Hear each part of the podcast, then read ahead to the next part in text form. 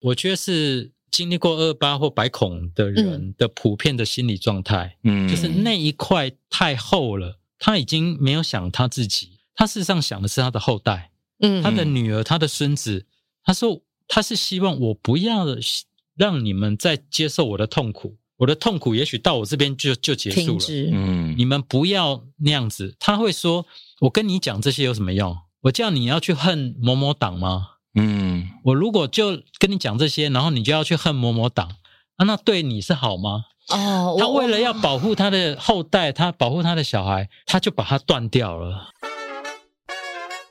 我们聊什么？好像不一定。今天聊什么？也要看心情啦。那我来干嘛？那就反正纯聊天。今天呢，其实我觉得我们今天这位来宾啊，我们小时候其实都念书的时候啊，你看我们的历史课本，嗯、很多民族英雄，对，或者是有很多的历史的脉络，我们背的很多，但深入了解的并不深刻，并不多。而且很多人甚至根本没有写到，我不知道现在啦，可是至少从我念书的时候，嗯、不管是国小、国中的历史课本，其实台湾历史相对比例很少，大概就是一本课本的几篇。章节而已，带两页吧。是不是两页？我不敢直接这样说了，因为有些人可能会拿出课本说哪有不止两页好吗？你看一二三四，对，两页有四行这样。对，所以今天其实我们有一个机会是认识一个可能我们平常在课本没有机会认识到的人。然后这个人呢，其实你在如果你是台南人的话，嗯，或是你有去台南开车的话，你应该一定经过这个地方过。Okay 我个人其实就蛮常经过，如果去台南工作的话，是什么地方？就是台南市中心有一个圆环，里面有一个。汤德章纪念公园，OK，对，大家如果是台南人，一定知道这个大圆环嘛，因为前面就是什么中正路啊，几条这个往台南各区的主要道路。那你看汤德章这个人是谁？我们以前历史课本了不起写谁？唐若望吧？对，嗯，课本好像没有出现过这个人。我好像脑海当中没有这个名字。那甚至我觉得有点汗颜。你刚刚讲说去台南一定会知道，对不起，我去台南都是一直在吃，好像来不及深刻考究在地，可能跟台湾有很深的什么历史文化的连接。对对对，我们刚刚讲这个汤德章纪念公园里面就有一个汤德章先生他的雕像在里面。嗯，所以今天呢。如果你是台南人，你不知道汤德章是谁，没关系，我们讲给你听。如果你是北部人、中部人，你没有听过汤德章的话，没关系，今天就来认识这一位，Okay. 这个很重要，在台湾历史上很重要的人物。那你要派出谁来为我们介绍？厉害啦，还有去找他哦，去找他。对，这个来自《寻找汤德章》的这部纪录片的导演黄明正导演，大家好，好，导演帮我们说说谁是汤德章。对，为什么要寻找他？哦，他欠你钱还是怎么样？你不要破坏我们现在心中的那个。应该是我自己欠我自己一堂历史课，哦、而且是台湾的历史课。是啊、呃，你们刚说你们的台湾历史就两页嘛？你们可能比较年轻，在我那个时候，我甚至不记得有什么台湾史。可能就是两句话就带过了啊，三国什么琉球啊这些我忘记了，嗯、对，大概是这样。可能稍微有提到一下郑成功啊什么之类，有顺便提到一点点，也许我真的都忘了。是，然后我自己也没有那么喜欢历史，然后就觉得历史只是考试跟背诵，所以一结束考试念书，我就当然就把它丢掉了这样。但事实上又觉得自己这样不行，但我觉得应该跟我一样的人还不少。然后就是说，当你想要去面对这个台湾史的时候，你到底要从哪个地方切进去也不知道，可能搞不好从自己的阿公阿妈还比较自然而然。但问题是，你的阿公阿妈如果没有经历过一些什么，他只是一个很平凡的，然后他也说不上来的时候，你根本就无法再进去这样子。然后就在这个时候，我也一样，就是去台南的那个汤德章公园的时候，就有听到这个人，但是也就。就只是听到说，他好像就二二八死掉了这样，嗯，受难这样。然后有一次就听到说，诶，他爸爸是日本人，而且死在台湾一个最大的抗日事件，叫交八年事件，嗯，西来安事件，对，西来安事件这样，在那个台南的南化玉井那一带，嗯，那我就在想说，哇，一个混血他该怎么长大？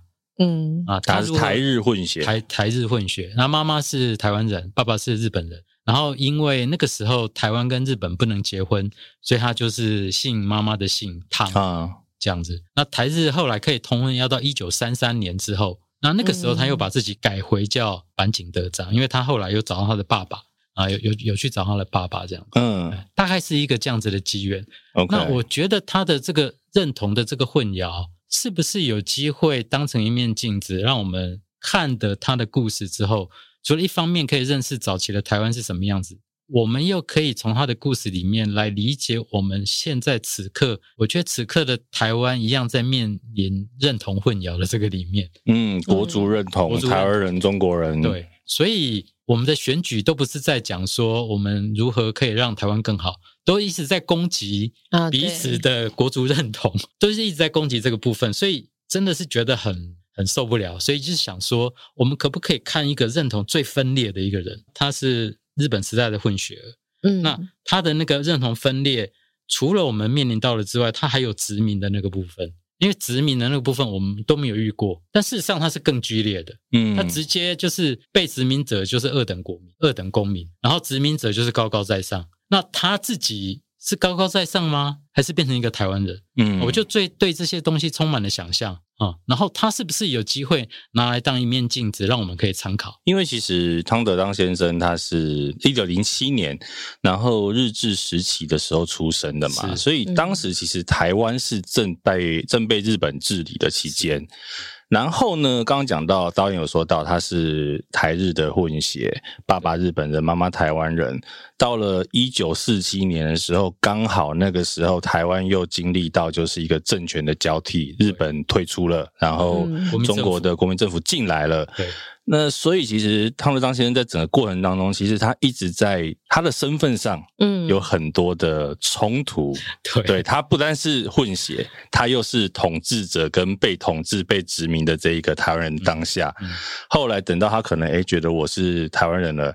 又来了一群中国兵，来了一群民国民政府，所以刚刚导演讲的国家认同、族群认同的部分，其实应该在他身上有这样的一个问题在，对不对？那我们可以来回头讲一下，就是说，那为什么台南要帮他做一个纪念公园？这个人，我们刚刚除了他讲的国群、国族认同之外，嗯，他身上有什么值得纪念的事迹？他做了什么事情？为什么我们需要帮他盖一个纪念公园？为什么要帮他盖个纪念公园？要要问那个时候一九九八年的台南市政府，我 其实并不清楚。是，那我只能说，在目前的台南，汤德章有四个值得我们注意的头衔嘛？头衔啊，第一个是他有一个纪念公园，就汤德章纪念公园，在那个圆环，它整个就是一个纪念公园。是，然后再来，他有一个汤德章纪念日，就是他的。受难日的那一天，二八受难日的那一天啊，他是汤德章纪念日，在台南。然后他有一个名人故居啊，汤德章故居，对，汤德章故居这样子。现在有一小段的马路，本来叫中正路的，嗯，被改为汤德章大道，也是在圆环其中出来那段，对不对？对，大概只有一百号左右，只有一小段这样子，只有那一小段。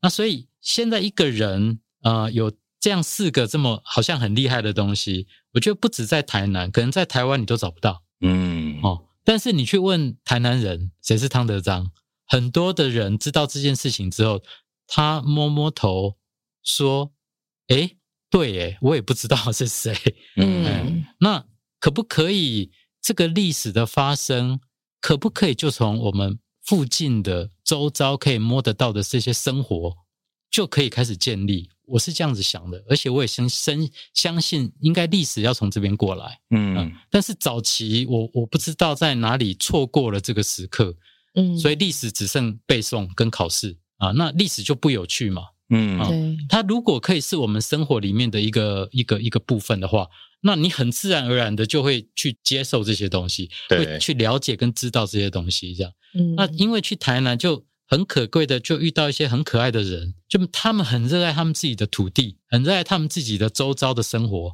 然后就做了很多很多的的努力，然后做了很多很多的自掏腰包，然后画画、照相、写东西、印东西，还送给大家看的记录。汤先生，不是。自发性让大家来了解历史事件。OK，对，比如说那个我们拍摄的那个里面有一个叫李文雄的，他就是毕那个丽丽宾果室的老板，这样，嗯。嗯，他就是到处去拍照啊，然后记录啊。他们旁边有一条溪叫福安坑溪，是台南一个最早的河流。你知道一个城市之所以要要要可以兴盛，要可以长长久，是因为有一条河嘛，从河域开始。是灌溉啊等等对，然后旁边的大南门城还是小南门城啊，然后对面的那个孔庙啊，就是。它的附近全部都是历史遗迹，那你就认识自己，就从自自己的周边开始认识就好了。嗯嗯嗯，应该我们应该我们的历史应该这样教育吧？嗯，是。其实我觉得刚刚导演在讲的时候，我非常有感触。就是前阵子大家可能在吵，哎，不管要不要念文言文，或者对于历史要学到什么境界，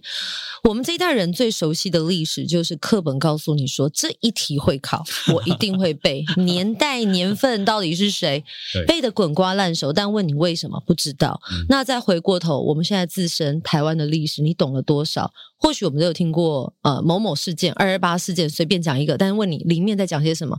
哎，好像是那样，好像是这样吧？说真的，我自己可能也都讲不个明白。嗯，所以我觉得这是这一代人，我们可能开始要思考说，其实生活就是历史。那为什么我们现在是这样生活？是因为前人怎么样？那你说，从日常生活当中，我们开始找连接，它可能会是比较现代人需要的，就是你先从自身的文化开始找起，因为你要有文化，才会对这片土地你有扎根的感觉。其实我觉得，刚刚导演讲一个，就是有这个冰果室的老板，对不对？嗯、因为其实这部片里面，你好像也从这个冰果室开始延伸出很多故事线出来，可以帮我们讲一下这个冰果室里面你怎么样开始带出这一些属于寻找汤德章的故事？所以故事是从冰店开始，加冰开始。那导演点的第一碗冰是？对啊，就说也许冰果是借着食物嘛，在、嗯、台南南部有很多样的水果啊啊，那他就是一个卖水果跟水果冰延伸出来的一个冰果室的老板。是，我可以先打岔一下，我告诉大家，我阿嬷以前有看过冰果室，冰果室是一个街坊邻里非常好可以聊天、得知讯息的所在。他那边就是一个中继站，广播电台没有差不多。那如果你有去那个台南那个丽丽宾果室，你就会发现它就是一个小型的台南或台湾的小型的美术馆或博物馆。他就喜欢收集一些那样子的历史的文物这样子。然后他其实也是出钱出力为为台南做了很多很多的历史的调查跟研究这样子。你你从那个食物开始，然后慢慢你就看到台南有很多很多的建筑。该怎么说？就是说，我认为一个纪录片的好看，不应该再重复以前教科书那样子的方式，嗯，全部要塞给你东西，而而应该是说，当让观众进去体验体验某种某种当下生活的魅力，嗯，所以呃，寻找汤德章这个纪录片，它其实不仅在介绍汤德章他的过往，也在让我们看到说现在。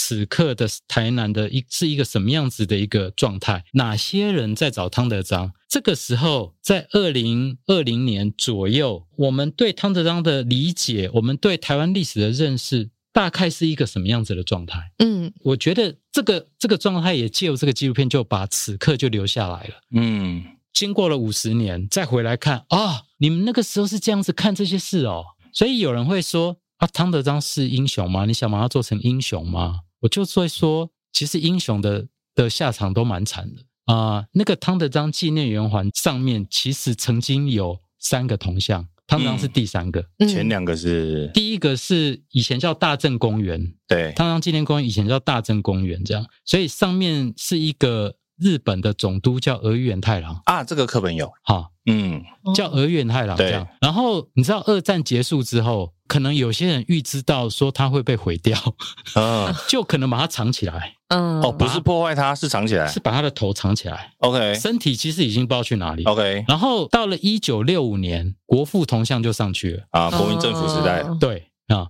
然后有一段时间上面没有铜像，变成一个钟，OK，是一个时钟，四面都可以看得到的时钟这样子，嗯，到一九六五年，国父的铜像上去了，然后后来到了一九二零一四年。这个铜像被扯掉，当然扯掉人也该告的被告了，这样子啊。然后一九九八年，汤子章的铜像再立上去了。嗯啊，其实当英雄的状况都蛮惨的。我并不觉得汤子章是个英雄。嗯嗯，我觉得也许他很会念书，而且他体格强健，他日本柔道三段啊，然后蛮会念书的，然后他也考过了，呃，他只有一张小学毕业证书。却用同等学历可以考上律师、高等文官的行政官跟司那个行呃司法司法科跟行政科这样，应该是很会念书的的人这样子。对，嗯、稍微帮大家补充一下，就是。汤德让先生的生平到底做了什么啦？是就是说，其实他刚刚前面讲他台日混血嘛，他其实一开始因为他爸爸是警察，所以他也是算是长大之后先担任了警察，嗯、然后后来他有去日本学法律。对，所以回台湾之后，他在台湾也当了律师，是是，是，是当时是蛮有名的人权律师。是，其实他后来也是有加入中国国民党。可是呢，在二二八事件里面有一个状况是，那个时候本来这个国民政府的军队已经要进到台湾，然后其实，在包括比如说台北啦，其他的这个地方，算是有蛮多这种呃，算是武力武装对抗的状况发生啦。所以其实，在那时候很多台湾的地方，其实是算是死伤片野。那本来当时的台南工学院的学生已经好像从日本人的那边拿到了很多武器，哦，台南工学院就是现在的成功大学，对对。然后他们拿了很多武器，可是那些武器说穿了就是武士刀啦。啊。可是其实那个中国这中国的这个国民政府的军队呢，相对还是比较现代化，所以。汤德章自己知道说，现在拿着这些武士刀去对抗中国军队，那个叫送死。嗯，所以他好像有在居中调停一下，就是跟这个呃台南工学院的学生们说：“来，你们这些武器不要动啊，都给我。”然后他有去负责帮他调停，所以后来相对起来，台南比较没有这么大的死伤。好，所以其实对于有有一些人会讲说，如果没有汤德章，就没有现在很多台南人，因为你可能你的祖父辈。父父祖辈在那个时代就已经被干掉了，嗯，对。可是因为后来呢，国民政府的军队进到台南城之后，算是违背了本来的誓言，就是说我会让你们都好好的。他就把他就觉得汤德章你就是算是叛乱的领袖吧，他就把你抓起来，然后。开始在过程当中刑求说，你既然是带头的嘛，你一定还会有很多其他的对共犯把他讲出来。那他就是在刑求的过程当中，可能手指头会被折断啦，各种的你能想到的比较这种惨无人道的刑求，嗯、他还是没有把人讲出来。嗯、所以后来呢，就决定把他判处死刑。而且，呃，我觉得在看这个故事的时候，你会觉得很心酸的是，他其实是被游街。因为其实，好像三年前、三四年前，也有一个台南在地的团体做了一个行动剧，嗯嗯、然后他们就是重现了当初汤德章怎么被处死的过程，在台南的街道上游街，然后再到刚刚所谓的这个当时的大正公园的地方，就现在雕像的地方，然后在树下去处死他。嗯，而且在过程当中结束之后，当时的国民政府是禁止他的亲人去收尸的。嗯，对，所以我觉得很多人会去回头讲说汤德章到底做了什么事情，所以我们稍微补充一下，为什么他在二二八事变里面有这样的一个角色在。所以我回到刚刚导演讲的，他是不是英雄？嗯，就是如果你从一个我们很爱把这个历史人物英雄化的角度来看，他好像真的做了一些英雄的事迹。嗯，可是导演，你为什么觉得他不是英雄？我宁愿从一个普通人的角度来看这个人。就说他是一个活生生的人，这样。然后有很多的传说在网络上，在很多的资料上，这样啊、呃，也曾经把片子拿去一个给一个被访者看，这样啊，他自己也做了很多的的汤德章的研究。那给他看是因为啊、呃，我们拍拍摄者呃被拍摄者，我们都会给被拍摄者看我们最后的 final 的片子，嗯，看初剪啊，让他觉得说他同不同意让我们使用他的的肖像权这样子。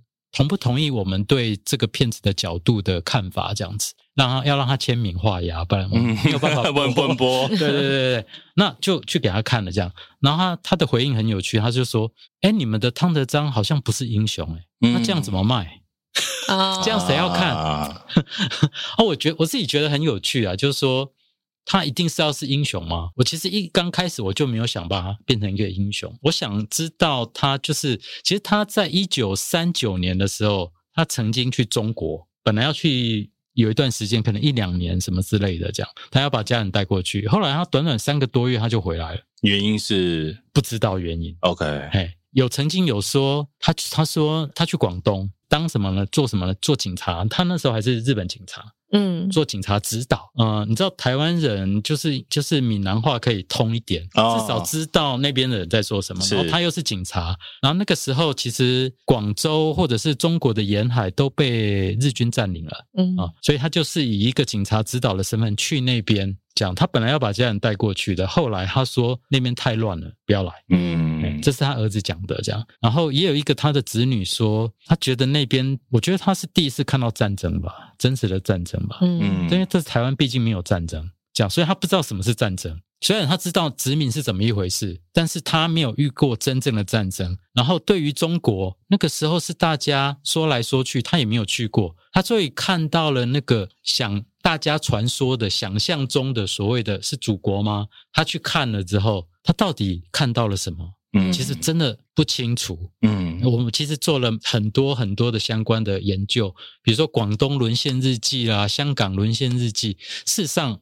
还是不清楚他到底看到了什么，只知道那个时候一定很乱，嗯、只知道那是一定是战争，嗯、那战争是多么的残酷，人的尊严是如何的被践踏，嗯。啊，不是你死我就是我活的那种，嗯，所以不知道他看到什么，他就决定就啊、呃、回来台湾三个多月就回来台湾，也没有把家人带去，而且他回来一回来台湾辞职，他就不做警察，嗯，他就准备要念书，嗯。嗯，那个时候他其实只有小学毕业证书而已，这样。OK，对，所以他就靠自己自学、自己念，然后先在台湾念了一年之后去日本，然后再再念、再考，开始考试这样。我刚刚一直在想啊，呃，为什么不从英雄的切角？有可能是在这个世界上，英雄可能就是那么一个人、两个人，可是，在日常生活当中，有很多人都是默默的在坚持一些事。那这些人其实也是我们口中的英雄，不一定他要做很。所谓很大很辉煌的事迹，嗯、但是你看，现在你刚刚说到了，呃，不管是被刑求或者是种种的磨难，哈。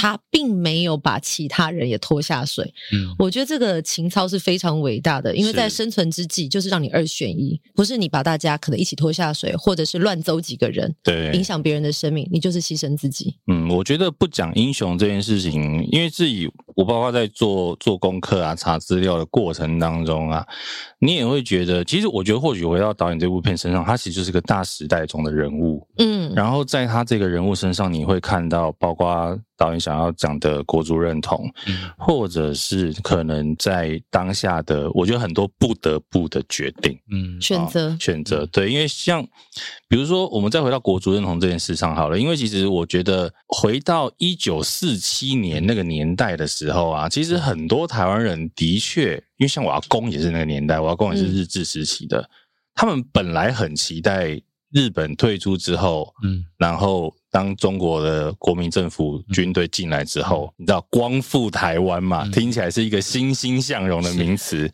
怎么没有什么？怎么会想到最后是走到这个所谓像很多二二八，或者是甚至白色恐怖的事情？嗯，我觉得可以回头讲一下，在这部片拍摄或者是前置的过程、访谈的过程。好了，嗯，因为刚刚提前面提也提到了汤聪谋先生，就是这个汤德章先生的算是养子，对对。在跟他聊的过程，有没有听到就是他对自己的国族认同？汤汤德章先生对自己的国族认同，他的混淆在哪里？呃，其实汤聪谋是不太谈他父亲的，是他就是能逃就逃，不愿意面对。对，因为太太，我觉得太痛苦了。我觉得那个东西是我们无法理解的痛苦，就一、嗯、而且一生都在。在牵绊着他，所以他是既想念又怀念他的父亲。你知道，他小学二年级就可以去日本当小留学生，他去东京的白金小学念书。嗯，因为汤长那个时候去考试嘛，他就把他带去。然后汤长考上了之后呢，校长把他叫到校长室，他说：“恭喜你，你爸爸考上。” 全他说全校老师都知道，是对，但是这么爱。也许这么爱这么多，恨就有那么多。就说汤德章出事了之后，他的人生就跟着一起毁了。嗯，哎，就是呃，二二八发生之后，他其实不敢回家住，他很怕晚上又被抓走。嗯，哦，所以他就踏着那个就是门廊，就是那个墙壁上，然后就跑到隔壁什么谁家去睡觉，不敢自己在自己的家里面睡觉。我也不知道他这样过了多久。嗯，那所以他事实上是很不想谈论他的父亲。但是他的那种，他还是有一种绅士风度，他也不会不跟你分享，但是你要问他重点，他不会跟你讲。你知道他有在保护某些事情，不要去触碰了。其实我觉得很多呃政治受难者的家属都有这样共同的。对，呃，受害的创伤记忆，所以他们会避免去谈及，甚至事件已经过多久，我们现在告诉你说，现在就是一个民主自由的时代，但是他们还是很怕去碰触那一块，是，是。因为不知道什么时候会重蹈覆辙，再来一次，对，那个真的是生命无法承受之重。哎，当然可以帮我们描述一下，在日治时期，像汤德章他们这样的，比如说。同时有，比如台日血统的，对，或者是说在日本文化下面的台湾家庭，他们的生活大概是一个什么样的样貌？你说台日混血的家庭，对，或者是他可能是台湾家庭，可是他就是受日式教育嘛，嗯，对，那个时候他们是一个什么样的生活样貌？因为其实说真的，离我们真的很遥远。是，对，我好像也只有听我阿公阿妈小时候说过，其实他们都受日本教育，所以他的日文都讲得非常好。那后来变成是要受那个华文国语的教育的时候，他们好像会有一个拉扯的时期，因为他们从小就是受到这个教育，嗯，忽然要转一个系统，甚至是你。不能再讲你平常可能日语啊，或者是台语，都要被禁止的时候，嗯、很多人是选择闭嘴，完全不讲话，因为多讲多错。我记得我查的论文资料，它上面有一些台日通婚的记录的统计，这样。汤德章的那个时代台日通婚，我记得是写零，嗯，或者是一。就是没有记录就对了啊，或或者是零，或者是一，嗯、搞不好那个一就是就是他，就他，就是就是只有他，哦、应该是说很少，嗯，非常的少，嗯哼嗯哼，就是我也不知道他们要如何解决这个问题，他们应该就是说，虽然他们还是有什么内台合一什么，但是事实上那是假话了，嗯，就是。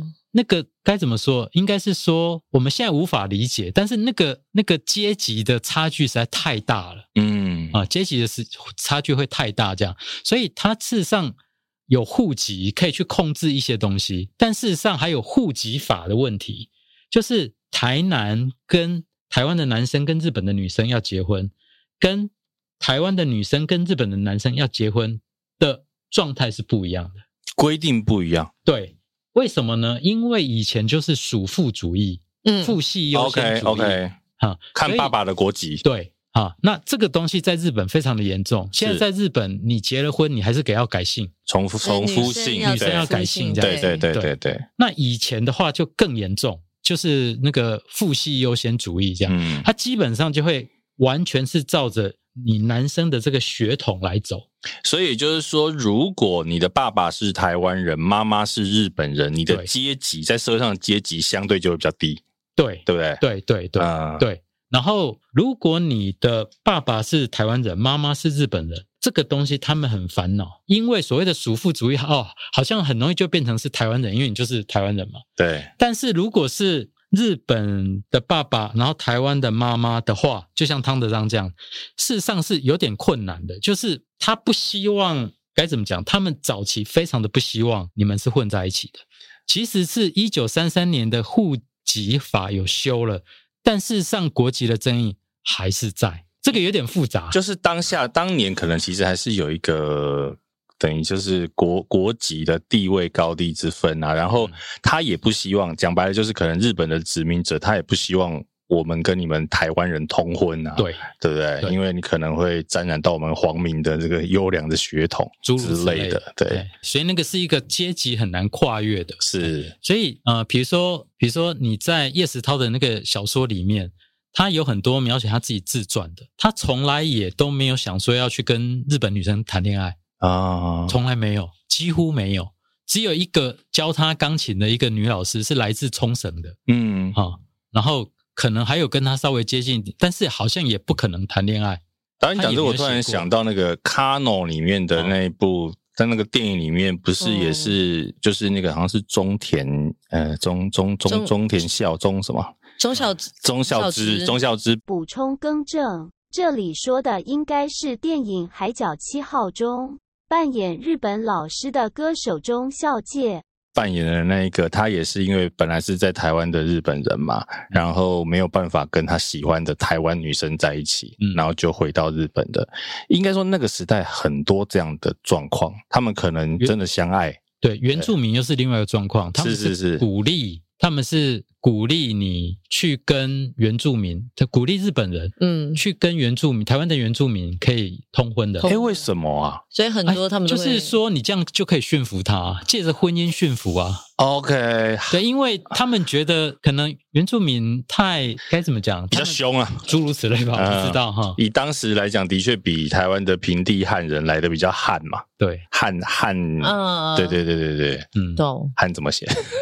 一个心，一个干旱的旱，对，不然我刚刚讲比汉人比较汉，听起来这句话超怪的。就是凶悍的悍，对，凶悍的悍，凶悍的悍，所以可能想要透过通婚啦，去把这些比较汉的原住民动之以情，就对了。对对对对对对对，算是潜移默化。对，但是常常就发生了，呃，之后。男生把女生抛弃的状况，嗯啊啊，所以就衍生了出很多很多的问题。其实导演这样讲，就是讲我们刚刚讲说原住民这个，这个就回到另外一部片嘛，《赛德克巴莱》。对对，其实都是在讲日治时期台湾的各个族群冲突的故事啦。现代的我们真的知道的太少了，我们可能很现在很容易就因为我们所有的生活环境的一切民主自由的一切，可是我们不知道其实是有很多人当时是没有这样的环境，嗯哼，可是，在没有那样的环境之下，他们可能靠着自己的力。力量，用他们自己的生命为我们杀出一条血路，让我们现在如此的幸福。你看，嗯、我们两个在这边可以大放厥词，真的。其实在这做这个，比如说纪录片的拍摄，嗯、因为我觉得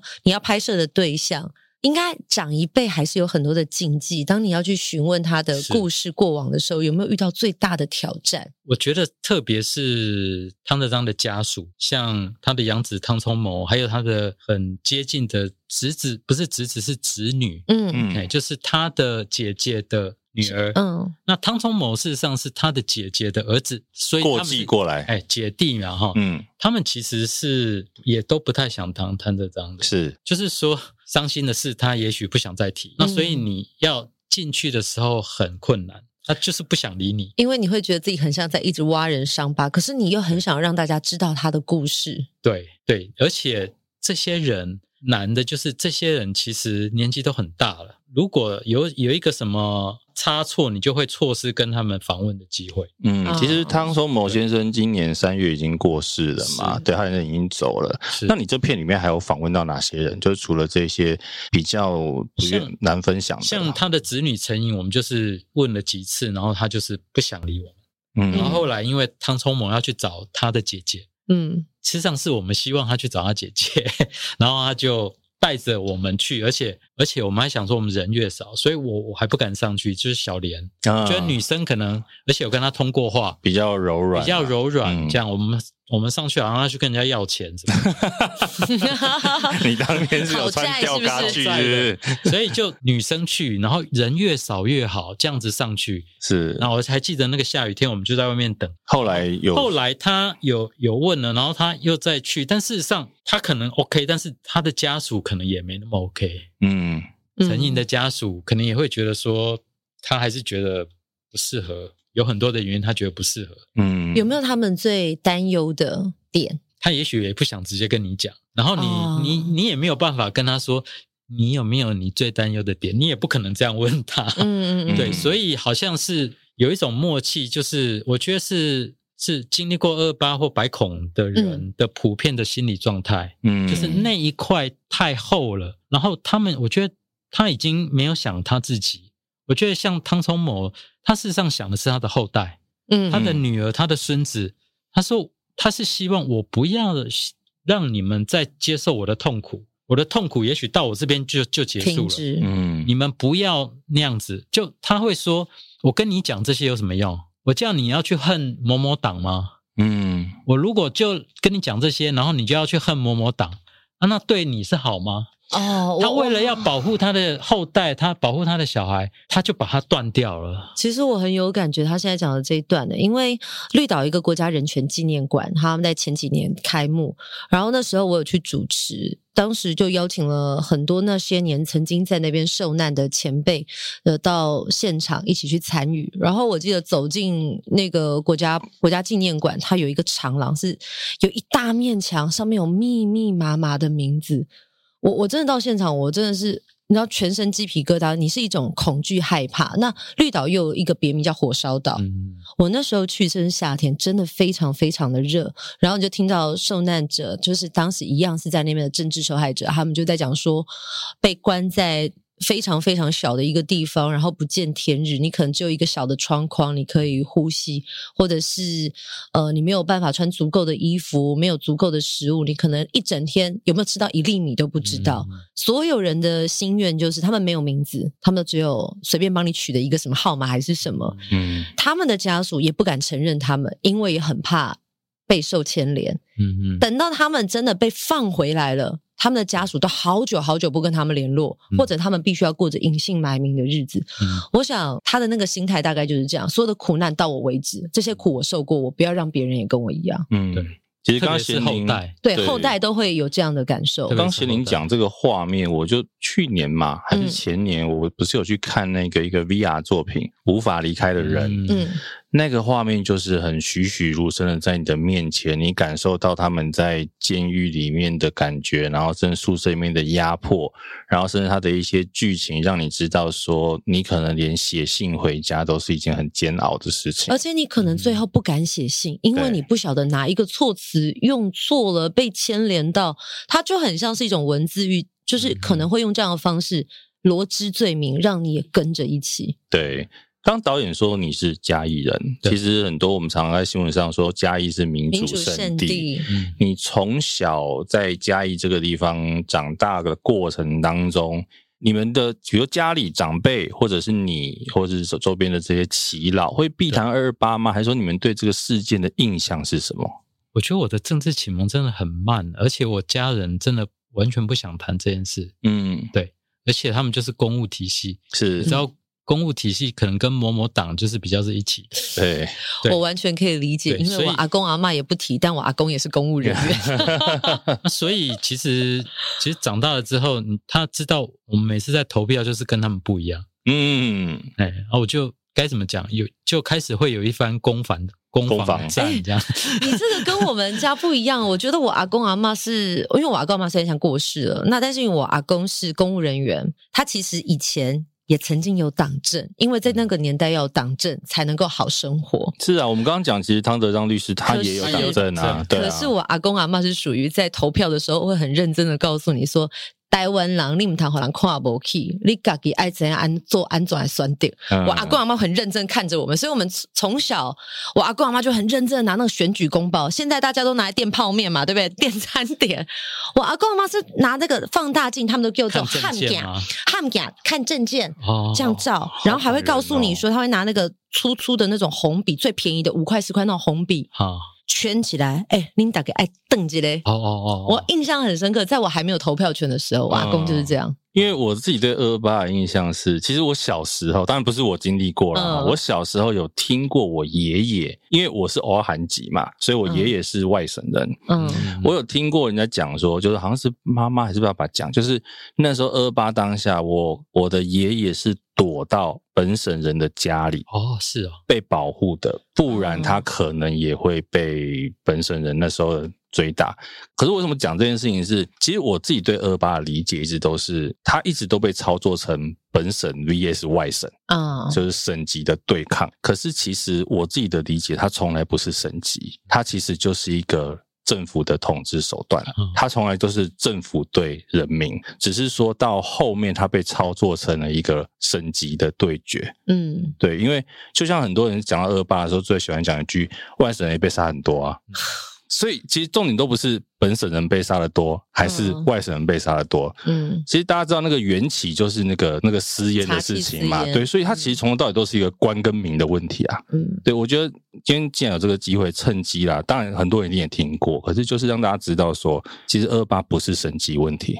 嗯，对，省级其实根本不是问题，那都是被操作出来的事啊。嗯，我自己的感受是这样，嗯、的确是这样。对，的确是这样。其实它是官跟民的问题。对，其实那时候台湾人反的是政府，嗯，就是政府你怎么可以做这样？但是没办法啊，因为迁怒啊，就很容易变成对，对啊，因为当时的政府是偏外省挂，对，应该这样讲，所以他就很容易被操作成。本省跟外省，可是像我们，我爷爷也是外省人，嗯，也是没有什么权贵啊。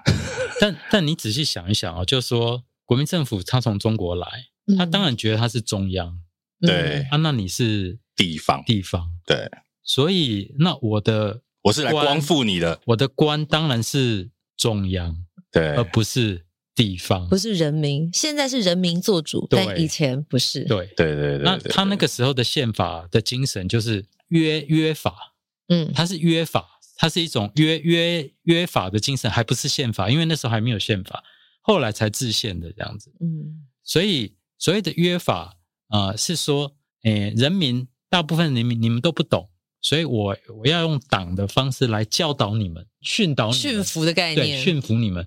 但事实上，就是我觉得两边的差距太大了。嗯，他事实上不懂台湾人。嗯，就是其实台湾人的教育水准太高了，那时候百分之七十以上是。百分至少百分之七十是识字率，有百分之七十对。然后我们对法律就是广设法院，那个法院有一定的公公公权力在的这样子。所以汤德章看他自己作为一个律师，而且当他当过警察，他当警察的时候其实就在就在念法律，他就要念一堆法律了，所以他会走向律师之路，事实上是很自然而然。那他看着以前的警察的这个，因为你。警察你就可以很理解这个体制是什么，国家的体制是什么。嗯、然后他又之后当律师，所以他会知道法是什么啊。然后台湾有这么多的法院，然后而且有这么多的高等法院律师，然后有宪法，呃呃，有有法官，有检察官，然后有律师，清楚的法治系统。对，检察官是站在国家的那个立场。嗯、结果那时候国民政府来，就是因为其实国民政府那个时候的法律也是学日本的。嗯，为什么呢？因为比较近，然后那个时候日本最进步，所以他也国民政府也是学他的。在一九一一年、一二年的时候，呃，国民政中国中华民国刚成立的时候，其实也是派了很多人去日本学习这些法律。但是因为他那个时候就一直战乱，所以他也无暇去真正真正的去落实那些东西，系统没有这么完整，所以就发生了很多事情。比如说最简单的一个就是那个时候在中国的。市长或县长常常身兼司检察总长，就好丢给我们公金啊，好丢给我们裁判啊，对不对？那我问你，所以检察总长也不会去跟总统报告，因为可能是兼着做的。好，那我问你，那如果这个市长他身兼检察总长，那他自己贪污，嗯，那那你检察官怎么办？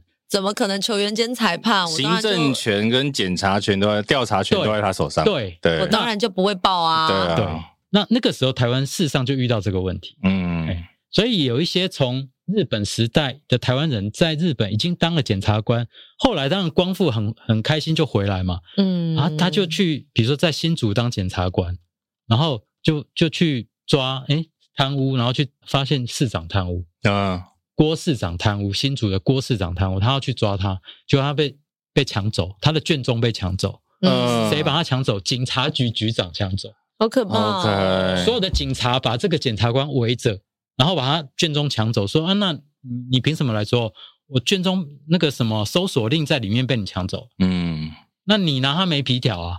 因为他在中国是那样。嗯啊，对台湾人来说，说哪有这样的？因为当时台湾在日本对治理之后，应该算是一个相对比较有秩序的社会了。对对，法治、啊、是有序的，对有序的社会。但没想到，就来了一群。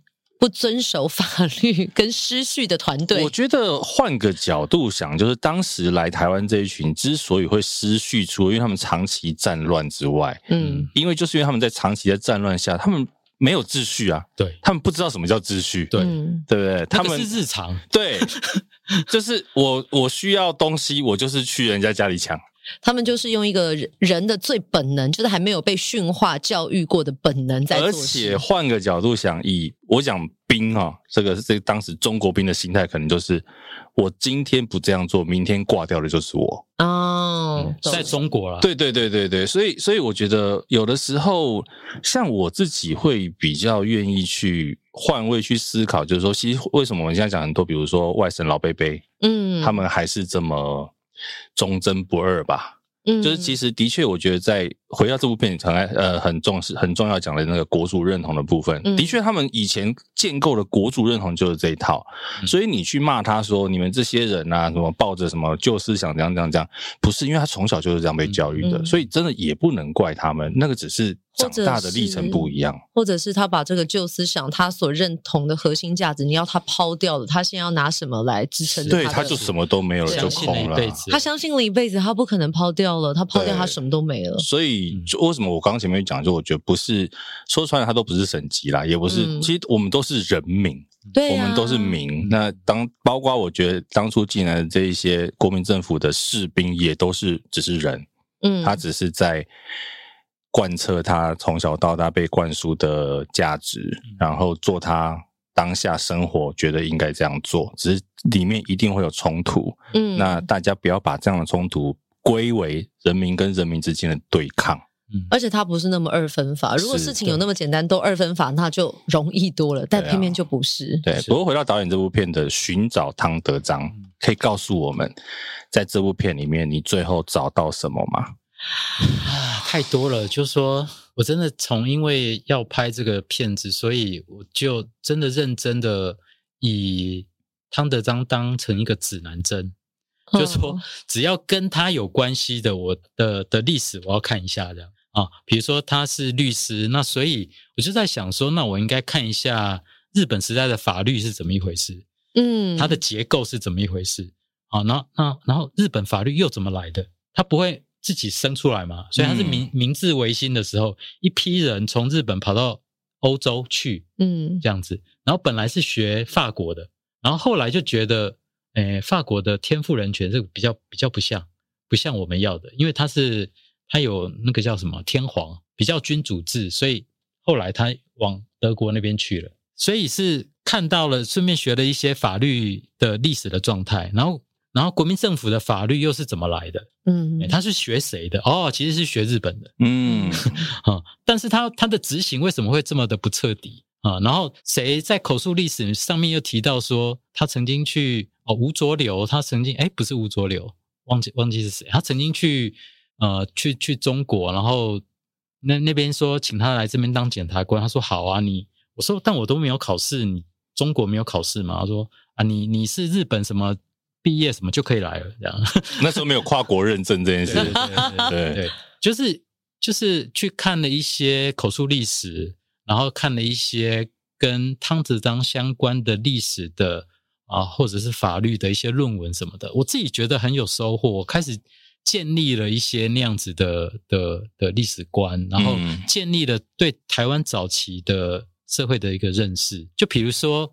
为什么汤德章他事实上在他的整个生涯里面，他必须被迫要做很多的决定？比如说你，你你你爸爸被杀死了，那你接下来该怎么办？他他事实上没有办法啊得到抚恤金的，因为你不是正式的婚姻，嗯哦，所以他妈妈就很辛苦的要养活他们。后来他就去念书，念一念，结果被退学，嗯啊，啊后来就是在想说，哇，你是很桀骜不驯被退学吗？一查发现不是。很多人被退学，为什么？二一的那么凶，差不多有五分之一被退学。嗯，哎，五分之一的台湾人，就那个考试是一个你未来很有身份地位，也很有薪水的保障的一个职职业，而且你在念书的时候基本不用钱。嗯，学校还会每年，我记得是每年给你三十六块。嗯嗯嗯，算零用金就对了。零用金一年给三十六块，所以一个月再给三块这样子零用金这样。那为什么你被退学？啊，后来才发现说，哎，不是只有他被退学，很多人都被退学。嗯，但你要去查那些资料，你才知道说，哦，原来他也被退，他也被退学，然后原因都不一样。但事实上只有一个原因，就是那个被殖民压迫太严重了，受不了。比如说他叫你立正，就是他随便叫你立正，你没有看到他敬礼，他就可以打你这样子，然后你就要说谢谢学长。好像在天哪，就是像军中霸凌的那种。他甚至比军就是完全比照军中，嗯，那甚至过过犹不及这样子，比军中更严格。然后也才刚刚开始的一个师范学院的一个制度这样子。那他是国小毕业就去念师院啊，所以很多人其实上都还没有成熟，你知道吗？国小才小六、初一，你就要变成军事教育，嗯，你就要变成规规矩矩，所以很多人就受不了。然后有一些又很不合理了。啊，比如说日本老师就是比较比较疼日本学生，就觉得你们台湾学生都坏蛋啊什么，嗯，就是有差别待遇，哎，所以有些人就会发生很多很多的小事。那你去看了一些口述历史，你就可以证实这一点。嗯，他不是只有一个，比如说台北有一个画画的叫陈子綺，陈子奇他是个画家，他在念台北师院的时候，就是学校说要去远足，嗯，哦，那说要去哪里，然后。台湾学生都说我我们去那个南部什么什么什么，那日本学生就说我们要去东部，因为东部他们没有去过，他想去东部。那台湾学生是因为如果去南部，他可以顺便回家哦，这样台湾学生比较多啊，所以就赢了嘛，嗯，就投票就赢了。但是最后决定去日本学生那边，就觉得不公平，然后就开始出来抗议啊，就就这个陈子綺也被退学，然后另外一个。在台南的一个书心，他事实上是台共，那他一九零七年后来是慢汤这样一年去念，嗯，那他也被退学，嗯，然后他有写自传，你就从他的自传还有陈子启的自传里面，你就可以知道说那个时候大概发生了什么事。事实上就是殖民不公平，是，就是殖民不公平。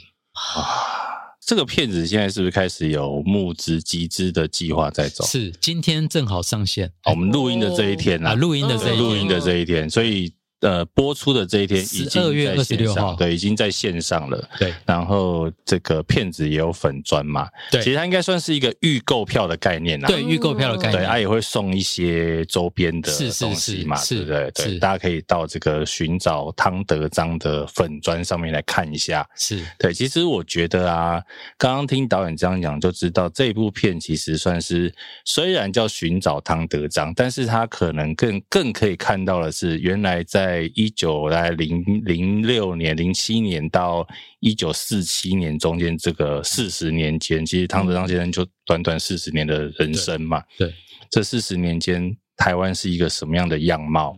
哦，从汤德章这个人物来来看整个台湾的样貌，或者比如说我们这一辈的，甚至年轻的，或者在上一辈的，虽然可能你家里的长辈不愿意谈这件事情，嗯，那看这一部片，了解一下说，说哦，原来长辈当年经历的是这些，说不定你拿看完之后去跟他们聊聊天，嗯，他也会觉得说，哎呦，我们有一些共同的话题哦。但你可能要确定，你长辈是会害怕的，还是是正常跟你聊天的？